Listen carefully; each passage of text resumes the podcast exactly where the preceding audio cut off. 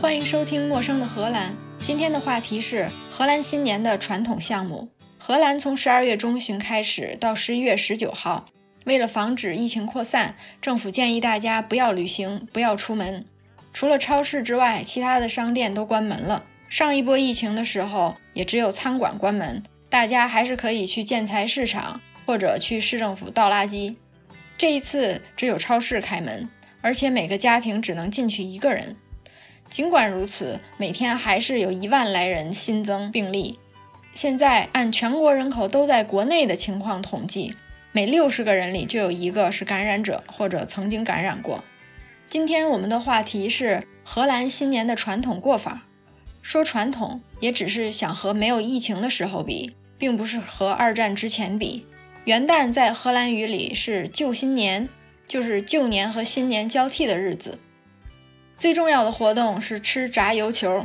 大概一年前的广播里有一期我说过荷兰三大名菜，其中有一道叫炸一切，炸油球就是炸一切中的一种，用油和面做成一个面球，把它炸了，每个球大概有拳头那么大，有点像没炸开的油条的口感，颜色也很像油条。有几种口味可以选择，有全是面的炸油球，有混了葡萄干的炸油球。还有撒了糖粉的炸油球，每年元旦之前就会看到街上有卖炸油球的卡车。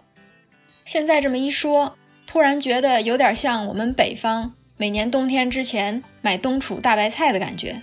每次这种炸油球卡车出现在村里或者超市附近或者居民区旁边的时候，大家就会排队去买炸油球，十个起，有人会买几十个。这油球可不像我们的点心那么小。每一个都有拳头大，十个炸油球怎么也有三斤重。不知道买几十个油球的人是想吃一天还是想吃一个月？在荷兰，元旦前夜，大部分人是和朋友一起过的，男女朋友或者一大群朋友。不是每个家庭都会搞家庭聚会，圣诞节才是家庭聚会的正日子。吃炸油球，喝香槟，聊天儿，在背景音乐下聊天儿，喝着酒聊天儿。就是新年前夜的主要活动。如果没和一大群朋友聚会，只是自己的小家过的话，还有很多人会选择看电视。电视台的传统项目是一年大事回顾、脱口秀和新年音乐会。脱口秀每年都是在十二月二三十一号晚上十点三十分开始，一个人在台上说一个多小时。荷兰的脱口秀通常是说一段唱一段，表演脱口秀的演员都会说会唱能弹琴。脱口秀通常是拿过去一年发生的政治事件开玩笑。今年的我还没来得及看，去年的脱口秀一大部分时间都是在讲特朗普。脱口秀讲了一个多小时，就到了十一点五十分左右，然后就是全民新年倒计时时间。新年音乐会在晚上八九点就开始了。一个大体育馆，小小的舞台，下面是几万观众，观众都是站着的。舞台上边唱歌跳舞，下面的观众也一起唱歌跳舞，外加喝酒。唱歌跳舞喝酒是荷兰所有庆祝活动的主要内容。零点跨年结束之后，电视台就开始转播新年音乐会，因为新年音乐会在零点之后也很快结束了，电视台就会继续播往年的新年音乐会。这个时候，你就会看到去年新年倒计时之前的新年音乐会的内容。广大人民在零点之后，不少人会去街上放烟花。除了放烟花之外，还会烧圣诞树。每个城市有固定的地方，大家把圣诞树堆堆到那儿。新年零点一过，就把它们一起烧了。以至于刚到荷兰的几年，每年新年我都能看着。某一个地方着大火，而且总觉得每年着火的地方都差不多，好像那个地方的人每年放烟花一定会搞出意外一样。后来才知道，这是人家的传统之一，把圣诞树聚在一个地方一起烧了。万万想不到，这么一个小事儿也是每年的政治话题。荷兰有一个最著名的烧树点儿，在海牙，在海牙的一个村儿和另外一个村儿的边界上，这两个村儿每年都要比赛，谁的圣诞树火堆堆得更高。由此也可以看到荷兰人工程技术之厉害，之深入人心。每年大家都会费尽心机，把自己的圣诞树堆堆得更高。很多结构工程师和木匠会一起数九寒天，想办法造出一个几十米高的圣诞树堆。听起来这是一个很和平的活动，但是因为经常擦枪走火，比如说火堆烧着烧着，烧到旁边的市政府种的树，烧着了皇室的树林，烧到了周围的邻居，火堆旁的醉鬼趁着火势打架打起来，等等。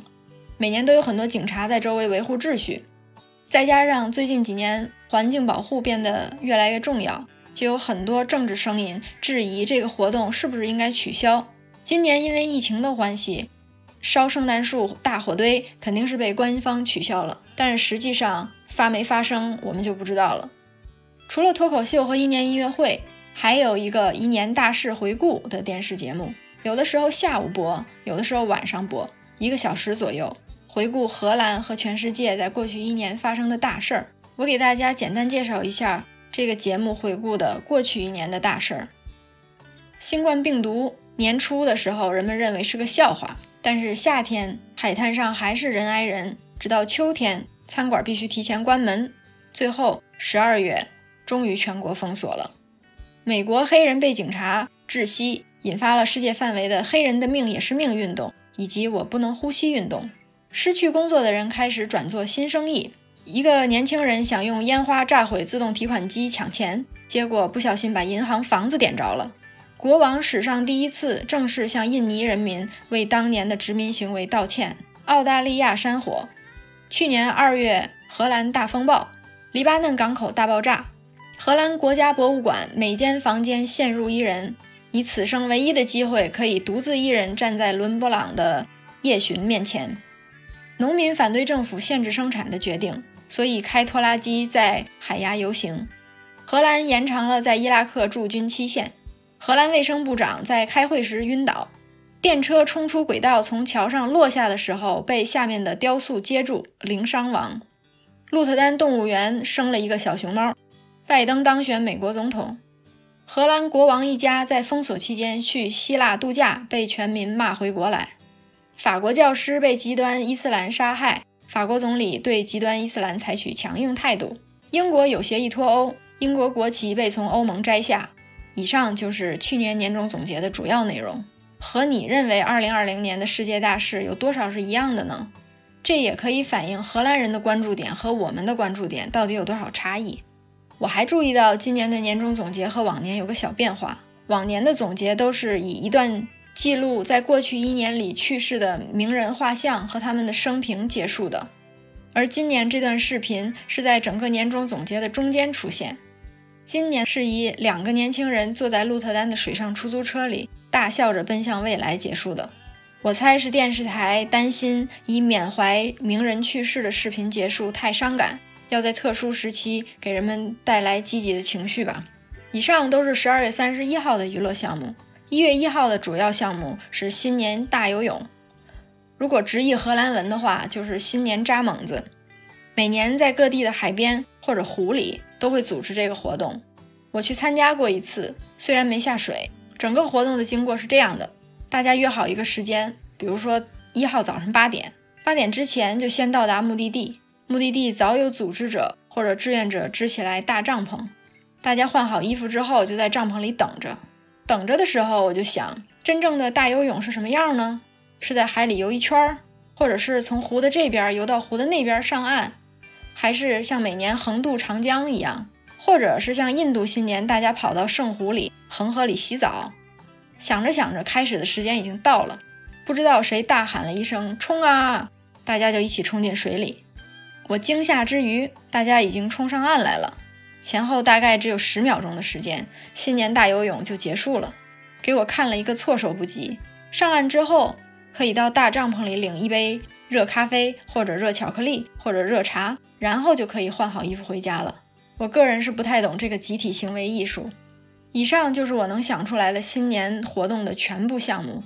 有时候有同事问我中国的新年是什么样的，我说中国的主要活动是春节，新年没有什么特殊的。他说那你给我们看看中国的电视台在新年都干嘛？然后我就给他们看了我们五个小时长的新年晚会。好几百人的歌舞，复杂的灯光，一望无际的舞台，眼花缭乱的服装，我的同事们都惊呆了。其中一个人说：“这晚会应该挺贵的吧？唱歌跳舞的志愿者看着跟职业的似的。这么多演员，他们的车停在哪儿呢？”我自己的新年大部分时候都是在家待着，看我连续更新了两期节目，就知道这个新年也是给我闲着了。那你的新年都干了点啥呢？给大家分享分享呗。